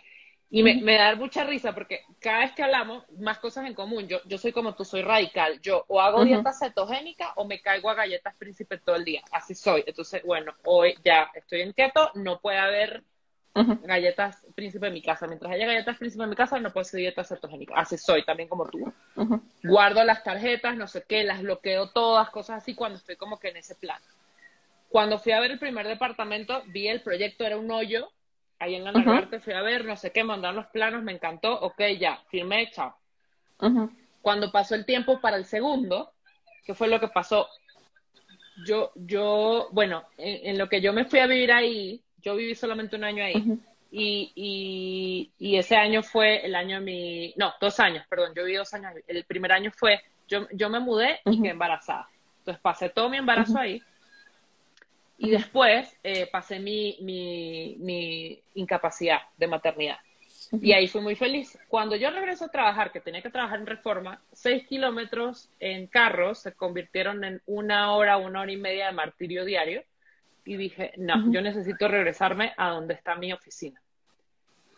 Justo una amiga tenía un departamento en la zona, me lo rentó y yo viviendo en ese edificio, y así les voy a contar porque ya pasó mucho tiempo, yo estando en eso, yo empecé a, ver opciones de, de, otros trabajos.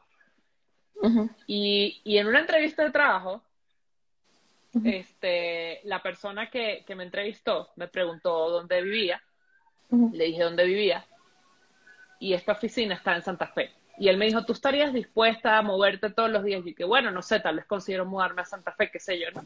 Que no, no, no iba a pasar. Pero bueno, él me dijo, oye, tengo un amigo que está vendiendo un departamento en tu zona, en tal parte. Y casualmente, Marce, para que tú veas cómo son las cosas, el propósito de esa entrevista de trabajo era para que yo consiguiera mi departamento, no era para que me ofrecieran un trabajo.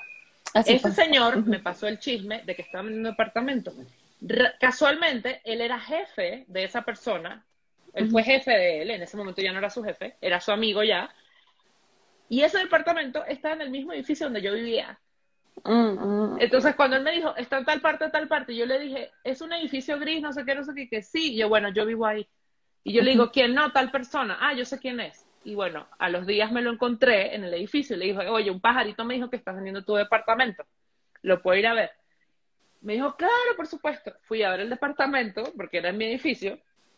Entró al departamento, vi el departamento y yo dije, este departamento es mío. Y le dije, te quiero comprar el departamento, pero no tengo plata. Yo tengo que vender un departamento primero para podértelo comprar. Aparte iba a significar otra hipoteca, más inversión, bla, bla, bla. Y bueno, historia corta, eh, todo se alineó y todo me ayudó y, y, ahí, o sea, fue un milagro. Y es donde estas cuatro paredes donde estoy ahorita con ustedes. Eh, y todo salió súper bien, todo salió súper, súper bien. Y, y, de verdad que, y fue también, vi el departamento, fue el único que vi, pero ya estaba donde yo quería, tenía lo que yo quería.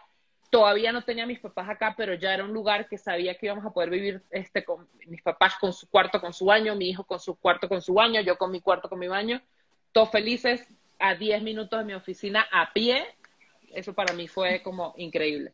Entonces, a mí me funciona así, yo tomo las decisiones así y soy como tú, soy radical. Bueno, hoy ya así, bueno, para allá vamos.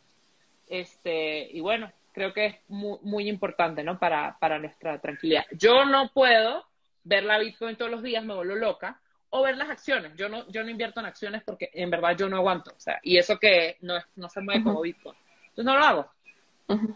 Entonces, es muy importante que tengan, que tengan en cuenta eso, la parte psicológica es súper, súper, súper importante. No, y conocerse, ¿no? O sea, conocer su perfil de inversionista creo que es súper importante. Y de hecho venía dentro de las preguntas que nos hicieron. O sea, que decían, pero ¿a quién le hacemos caso? La verdad es que el día de hoy eh, hay, hay, está como de moda hablar de finanzas personales, ¿no? Eh, yo creo que todo mundo o cada quien tiene su propuesta muy específica, pero aquí lo más importante de todo es que ahora sí como con los nutriólogos, que encuentres la persona que te pueda ofrecer lo que tú realmente necesitas. ¿no? Y desde mi punto de vista, se llama finanzas personales porque no hay una única fórmula o una fórmula mágica fits all, ¿sabes? O sea, necesitas saber dónde estás parada, cuáles son tus condiciones de inicio, cuáles son tus objetivos de mediano y largo plazo y, y cuál es tu forma de actuar y de pensar y que todo eso se adapte a la estrategia que vas a seguir. Y también estar consciente de que la vida cambia, las condiciones cambian y los activos financieros también cambian, ¿no? Entonces, es, una actualización constante. Es, es como, vuelvo a lo mismo, como las nutriólogas. Hace, no sé, hace 10 años, si querías hacer una dieta, solamente estaba la dieta balanceada, ¿no? Después surgió la, la paleo, después la, la cetogénica, después, o sea, como que se empezaron a poner de moda, o llegaron o la conocimos más y la adoptamos este, de, de mejor manera. Y exactamente es lo mismo que está sucediendo con, con las finanzas personales, ¿no? Ma Marce, ¿y tú, tú haces eso? O sea, tú puedes, o sea, alguien se puede sentar contigo, decir, mira, yo quiero ahorrar, no sé por dónde, ¿qué hago? ¿Se pueden sentar contigo? ¿Tú das ese tipo de servicio? Ah, sí. Ahí está, bueno, ahí Sí, totalmente. La verdad es que... Sí, lo, lo, la verdad es que lo que necesito, eh, construir un modelo que estoy como que validando y que justamente está en función de, de perfilar a, a las personas y otorgarles eh, ahora sí que como que la receta de lo que necesitan financieramente para lograr sus objetivos. Que es algo que no, siento yo que no muchas personas están haciendo el día de hoy, ¿no? Eh, eso es muy, eso es muy importante. Eh, justamente como decía Marce, son finanzas personales. Entonces, mire, yo les uh -huh. recomendé hoy varios canales eh, en YouTube, en Instagram, podcast que ustedes pueden escuchar. Son uh -huh. información muy valiosa, hay libros muy valiosos. Pero es importante uh -huh. que hablen con alguien, que invierten su tiempo y su dinero en hablar con una persona que de verdad les vaya a dar la receta que ustedes necesitan. Marce es una persona súper capacitada para eso. Yo les voy a presentar otras personas muy capacitadas para eso. Como les comentaba, tengo mi otro amigo, Julio, que, que da educación financiera. Él no hace la asesoría personalizada, pero también te da un muy buen panorama. Si están en México, les recomiendo muchísimo a Marce. Luego vamos a hablar con otras amigas que también hacen unas recomendaciones súper buenas dependiendo de lo que quieran hacer.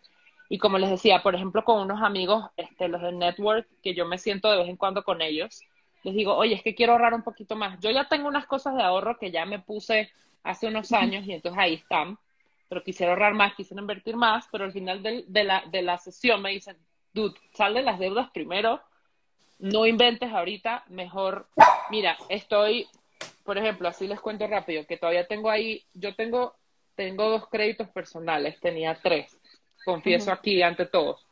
Uh -huh. Tenía un crédito y yo, yo el año pasado busqué, ¿sabes qué? Lo que me conviene, o sea, según yo, lo que me convenía a mí era consolidar todos los créditos personales en uno solo y que pudiera pagar mensual, porque yo gano mensual y a mí me da más paz mental pagar mensual. Conseguí una de estas fintech por Google, así, que me dieran un crédito que yo podía pagar mensual. Pero la verdad de las verdades es que la, la, cantidad de dinero que me prestaban no me alcanzaba para liquidar absolutamente nada. Pero yo de imbécil uh -huh. lo acepté. Uh -huh. Al final, honestamente, no me acuerdo para qué usé ese dinero. ¿no? Uh -huh. Me pasó, o sea, me, soy espejo tuyo unos años después. No me acuerdo para qué usé ese dinero. Pero bueno, yo lo estuve pagando. Igual era una carga grande porque según yo consolidé, y entonces yo, desde el año pasado, yo justamente me había puesto objetivo, ya voy a salir de deudas, me voy a poner esta fecha, pero en verdad no, no es posible, todavía tengo, y bueno, sin contar mi hipoteca, tengo ahí estos créditos que en verdad me tienen verde. Entonces, ya dije, bueno, lo que voy a hacer es que cada ingreso extra que yo no tengo como bien, como no tengo presupuestado, voy a destinarlo a ir liquidando estas cosas. Eh, a nosotros nos pagan un bono anual a mí en 2019 me fue malísimo en el trabajo y mi bono, por primera vez en 10 años de carrera de esta empresa, me pagaron cero. Esa uh -huh. plata no llegó el año pasado. Entonces, y sí, cuando yo por otras razones me di cuenta que en verdad había ganado menos dinero, no, no había captado, o sea, no me pagaron uh -huh. mi bono y era una plata con la que yo en realidad contaba inconscientemente. Este año dije, bueno, si llega, o sea, me dije, bueno, si llega este bono, pago eso. Llegó el bono, no pude pagar eso, no me alcanzó. Bueno, ¿qué hago ahora? Me puse a hacer mi declaración de impuestos, yo pago hipoteca, hago donativos, bla, bla, bla, saqué mi cuenta y exactamente la cuenta de lo que me regresaba me daba para pagar la mendiga, el mendigo crédito personal que tenía. Y bueno, eso fue exactamente lo que hice. En lo que me, Hacienda me volvió mi dinero, se lo metí al, a ese crédito y liquidé el crédito, les escribí, les dije, miren, ya liquidé, por favor, mándame mi carta de nueva deuda, no quiero saber más nada de ustedes, por favor. Y, y, me, y me llaman al día siguiente que liquide, felicidades, no sé qué, mira, este, como ya pagaste tan rápido, queremos ofrecerte otro crédito. A una tasa menor, a una tasa menor, este, que te conviene muchísimo porque tienes el crédito personal tal y entonces vas a pagar menos y tal y tal y tal. Y yo le digo, mira, Pama, el dinero que tú me estás dando es, me pasa lo mismo que hace seis meses que me lo prestaste. No, yo quiero es consolidar, quiero reducir la cantidad de créditos el dinero que tú me estás prestando no me sirve para consolidar nada. Entonces, gracias. No, pero es que mira, que, no me importa. Ya, yo, yo logré de pasar de tres créditos a dos. Eso para mí me da paz, aunque yo siga pagando más. No quiero, si tú me prestas suficiente para liquidar estos dos, vamos. No, que no puedo. Ok. No, pero no. Y sí, yo sé que estoy pagando una tasa más alta, pero me da paz, que ya es, es una factura menos que tengo que pagar, porque si no era bajarle aquí, pero entonces tenía la otra aquí y eso a mí me está volviendo loca, que es algo muy importante, simplificarnos la vida lo más que se pueda. Entonces, justamente yo estoy en ese ejercicio, gracias a Dios, estoy muy feliz porque ya logré hacer eso. Una tarjeta de crédito también ya la tengo en ceros, de hecho no he llamado porque simplemente no he tenido tiempo, pero la voy a cancelar porque en verdad no la necesito. Este, entonces, es hacer ese, ese ejercicio y esa autodisciplina. No es fácil, no es fácil, este, pero bueno, yo les puedo decir que ahora duermo mejor porque estoy atacando esas cosas. Una herramienta que les voy a decir que también a mí me ha servido mucho y que tengo pendiente grabarles el video que ya se los había contado era mi bullet journal. Y yo les voy a mm, decir que gracias a que yo empecé mi bullet journal este año, yo puedo liquidar esa deuda. Porque, mira, les voy a mostrar aquí rapidísimo. Enseñarlos.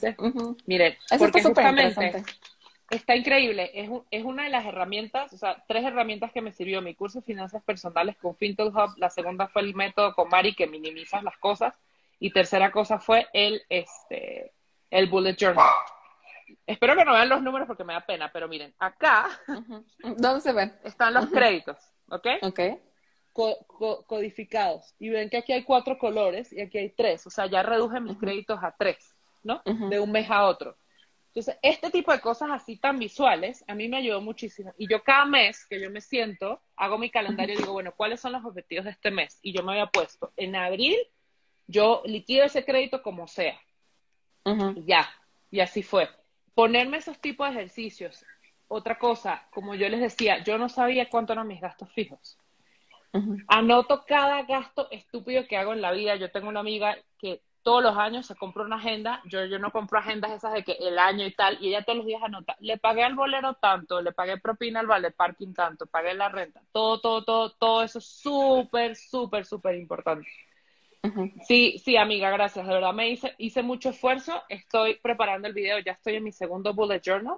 Este, Yo me muero de ganas por ver ese video, de verdad, porque desde voy a hacer, voy a hacer todo lo posible para, y, si sabes, está, brutal, lo sé, si sabes que realmente si uno escribe las cosas, tienen como un 70% más de posibilidades de sí cumplirse, a que si uno las deja así al aire. Entonces también el factor psicológico que está implícito ahí es brutal. Eso y también otra cosa que escuché hace unas semanas, el valor del coaching. Lo que tú estás haciendo es una especie de coaching, un coaching financiero. Y justamente estaba escuchando un podcast la semana pasada con una persona que tomó el curso conmigo que la posibilidad de que tú cumplas algo cuando se lo platicas, a, cuando solamente te lo guardas para ti es, no sé, 30%, 40%. Cuando se lo cuentas a tus amigos, 50%. Cuando se lo platicas a tu coach, te vas como a 70, 80% porque justamente creas un compromiso. Por esa misma razón yo estoy haciendo esto, de compartir mi historia con ustedes, porque eso también me crea un compromiso que la gente está esperando.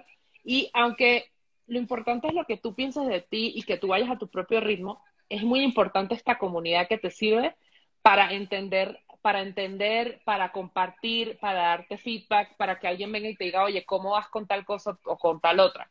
justamente cuando yo liquidé la deuda, me metí en mi curso de FinTech Hub y les dije, oigan, con toda la alegría del mundo les comparto que este mes no pensé que iba a ser, pero logré liquidar una deuda. Y así estoy como que súper, súper, súper enfocada. Y mira, Maye, ustedes van por súper buen camino. Creo que ustedes se han organizado excelente. Está ahí diciendo, nosotros tenemos un presupuesto y hasta ahí. No llegamos a ese nivel de organización, pero ustedes tienen presupuesto. Yo todavía no tengo mi presupuesto claro. Pero bueno, pero también te voy a decir una cosa, que hay personas, o sea, a mí la verdad no me funciona estar contando los pesos y los centavos, porque yo no me siento en abundancia. O sea, yo necesito sentir que tengo suficiente libertad para gastar bien. Entonces, lo que hice fue simplificarme muchísimo la vida. Tengo mi ahorro recurrente, que es mensual, o sea, cierta parte de los ingresos extraordinarios sí se van 100% al, al ahorro y a la inversión. Eh, pero para mí, o sea, un presupuesto que es 50% gastos fijos, este, 30% este, gastos variables y, y 20% eh, ahorro. O sea, con que sigues nada más esos, esos lineamientos, o sea, no necesitas estar como que contando los pesos y los centavos. Hay, como lo, lo mencioné anteriormente, diferentes personalidades y hay gente a la que le funciona rastrear hasta, hasta lo mínimo que gastan, ¿no? y hay gente que es muy buena, o sea, haciendo ahora sí que la contabilidad, desafortunadamente a mí esa onda no se me da en lo más mínimo. Entonces, como que más bien como que separo en bloques grandes, por así decirlo, y de ahí no me paso y ya. Creo que eso también puede ser mucho más práctico y funciona. Sí, 50% gastos fijos, son 30% variables y donde incluyes, o sea, las diversiones y 20% el, el ahorro. Ahorro. Ahí, puedes ponerlo como que 10% para este largo plazo, 10% para, eh, para la educación de tu hijo, no sé, o sea, cualquier meta que tengas en el corto plazo. Y también sabes algo súper importante que vi, que creo que no tenemos como que tanto la cultura, el celebrar más nuestros logros. O sea, creo que no estamos celebrando lo suficiente, ¿no? O sea, tú, por ejemplo, este, hubieras hecho una mega, mega ultra fiesta, o sea, no sé, algo, algo, pues no sé, que, que, que te haga sentir, o sea, que has logrado algo muy importante. O sea, la verdad es que no es nada fácil cumplir con sus créditos. Ve cuánta gente hace default. Ve, ve cuánta gente, o sea, la verdad es que le tiene que hablar al banco, están notas de ellos, o sea, eh, lo más fácil siempre es como que decir, ah, es que no te voy a pagar y ya, vivir de esa manera. Pero si uno tiene el honor de que solicitó una deuda y le está tratando de pagar y, todo eso, pues la verdad es que celebrar cada, cada pasito, ¿no? Cada pequeño paso que damos, deberíamos de celebrarlo este, lo más grande posible. Sí, sí, totalmente. Voy a cambiar los audífonos. Sí. Eh, no, no tengo a la mano las preguntas que habían hecho. Creo que cubrimos bastante porque una de las amigas que, que hizo las preguntas está conectada. Patti, perdón que te ventané, pero me encantaron tus preguntas. Este, por favor, si, si tienes alguna pregunta que todavía no contestamos, eh, coméntala. Eh, miren, yo les puedo decir una cosa rapidísimo. De verdad, eh, Marcia es una persona de mi extrema confianza. No es que hablamos todos los días, pero tenemos mucho, mucho cariño y nos conocemos hace mucho tiempo de un trabajo en común que tuvimos un tiempo. Este, entonces les puedo recomendar 100% y he visto cómo ella ha crecido en los trabajos que he estado. Esto, esto que está contando es súper importante. Les digo, yo soy espejo de ella. Yo, yo tengo 11 años en, el mismo, en la misma empresa y sí, por el tipo de empresa que es, que busca ser, bueno, primero que es una empresa extranjera, este, y yo trabajo principalmente en ventas, hay como mejor manera, hay más oportunidad de crecer. Yo soy al revés, yo, yo no he crecido en cargo, yo he hecho algunos movimientos horizontales o en zigzag. En algunos, o sea, por ejemplo, eh, cuando estaba en ventas y que me va bien, sí he visto la recompensa, sí me lo recompensan. No gano por comisión, sino que a mí me, me, me aumentan. Pero, por ejemplo, yo en un momento me moví a otra área y durante todo el periodo que estuve en esa área a mí no me subieron el sueldo nada, nada, o sea, ni siquiera la inflación. Eh, a mí me benefició el dólar. Entonces, así se los digo. Este, gracias a que el dólar subió, yo podía ganar más, pero en realidad no subí, no subió mi sueldo. Y eso también me, pegó. Y la, la, primera vez que me subió el sueldo fue este año en cinco años. porque no me suben el sueldo, luego me regreso a ventas, entonces mi primer regreso me dicen, oye, pero tú acabas de mover, no tenemos por qué subirte, al año siguiente te fue fatal, no te va a subir nada, no te pago bono, ya el año pasado la pandemia a mí sí me, me ayudó y, y, y, me subieron el sueldo y eso, eso también me ayudó bastante para yo poder eh, ayudarme a, a, a, liquidar deudas, pero de nuevo, no es, que, no es que ganes más, que es lo que te a dar libertad financiera. Cuando yo llegué a México, llegué con un poquito de dinero que tenía guardado, yo me pagué el boleto de avión con la consultoría que di cuando me vine a vivir para acá unos meses antes.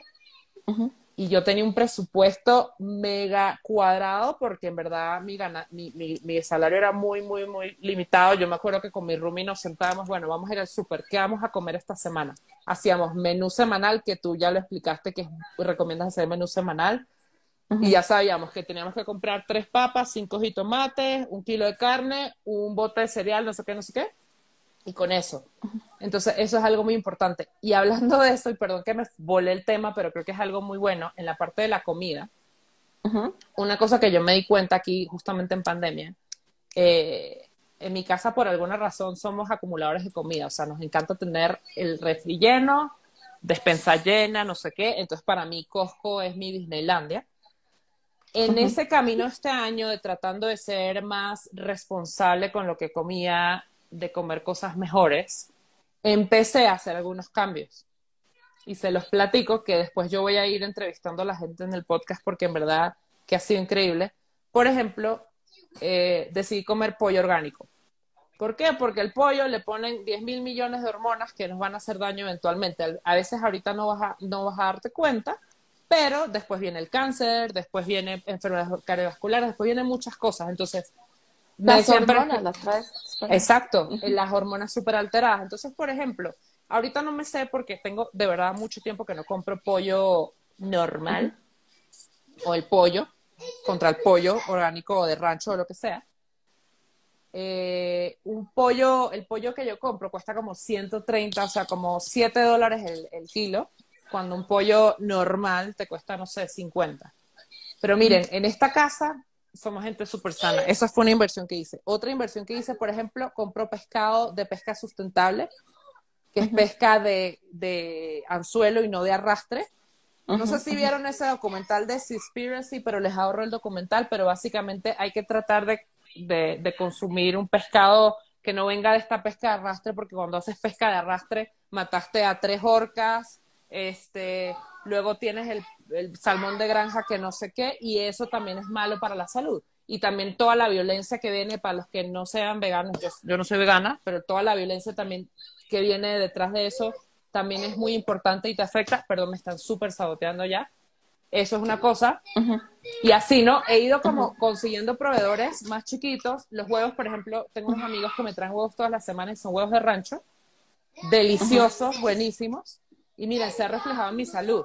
Y me puse a sacar las cuentas, me puse a sacar las cuentas. Lo que dejé de comprar en Costco, que lo estoy comprando así, me estoy gastando menos dinero. Estoy gastando menos dinero en comida y eso que compro comida mejor. O que, por ejemplo, las cosas que puedo comprar a granel, las compro a granel. Y, me estoy ahorrando un, montón de dinero. Dejé de comprar, por ejemplo, queso. Yo amo el queso, pero también me está haciendo daño, le está haciendo daño a mi mamá, no sé qué. No saben el dineral que me ahorro por todo el queso que dejé de consumir. Entonces también todas esas decisiones que ustedes toman alrededor, que parecen que no son financieras, porque dices, es que gastas más dinero en el aceite de coco virgen, no sé qué. Eso su salud se los va a agradecer, eso es una operación menos, un cáncer menos, una prima de seguro más baja, todo ese tipo de cosas. Totalmente de acuerdo. Totalmente de acuerdo, Kevin.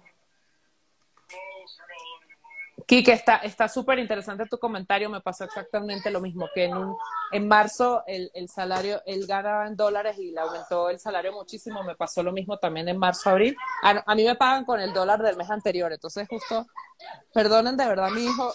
No, ya, es que ya me pasé el tiempo que acordamos. Entonces, por eso, por eso está así. Pero no bueno. No te preocupes, Kevin. Este. Estoy viendo aquí qué más preguntaron. Creo que Pati ya aclaramos sus dudas, Valle también, Javi también, no sé qué más hay por ahí. Quique dice, Marce es mi financiera de cabecera, muy bien. Gracias.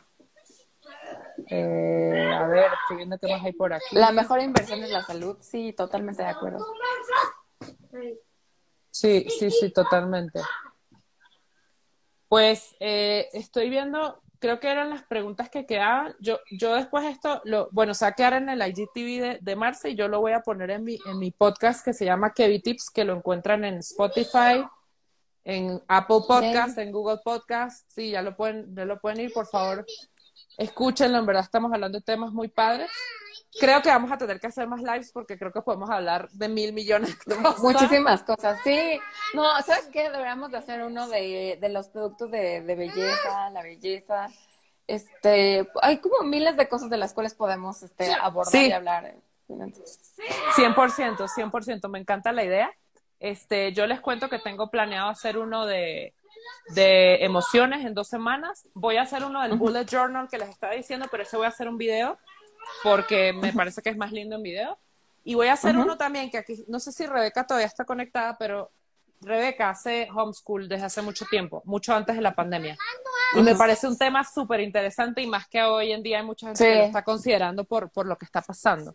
Eh, yo hablo de todo, en mi, me pueden seguir los que no están, me siguen, yo hablo de todo, de todos los tips que me parecen buenos para mejorar la vida y pues a mí me mejora la vida hablar con Marce y por eso, por eso Oh. estamos, estamos aquí y ya yo no puedo hablar más porque ya Gracias.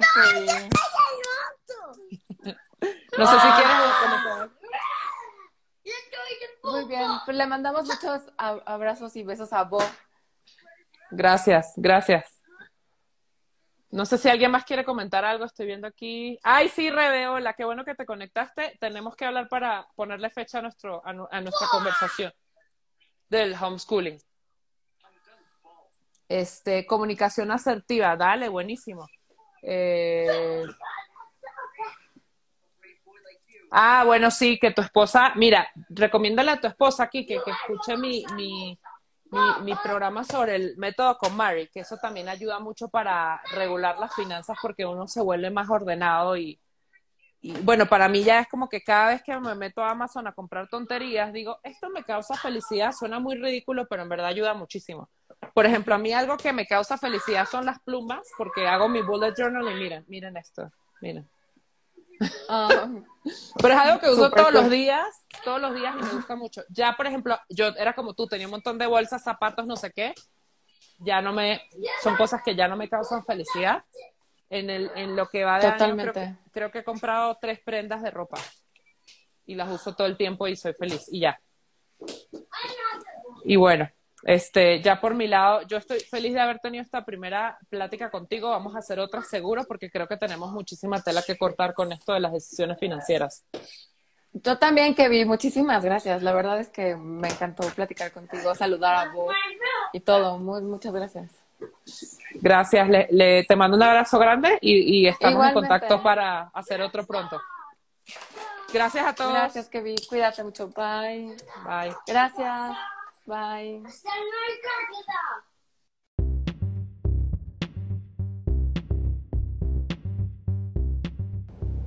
Si estás escuchando esto es porque llegaste al final, pusiste atención a todo. Espero que te haya servido y que hayas aprendido al igual que Marcela y yo durante esta conversación.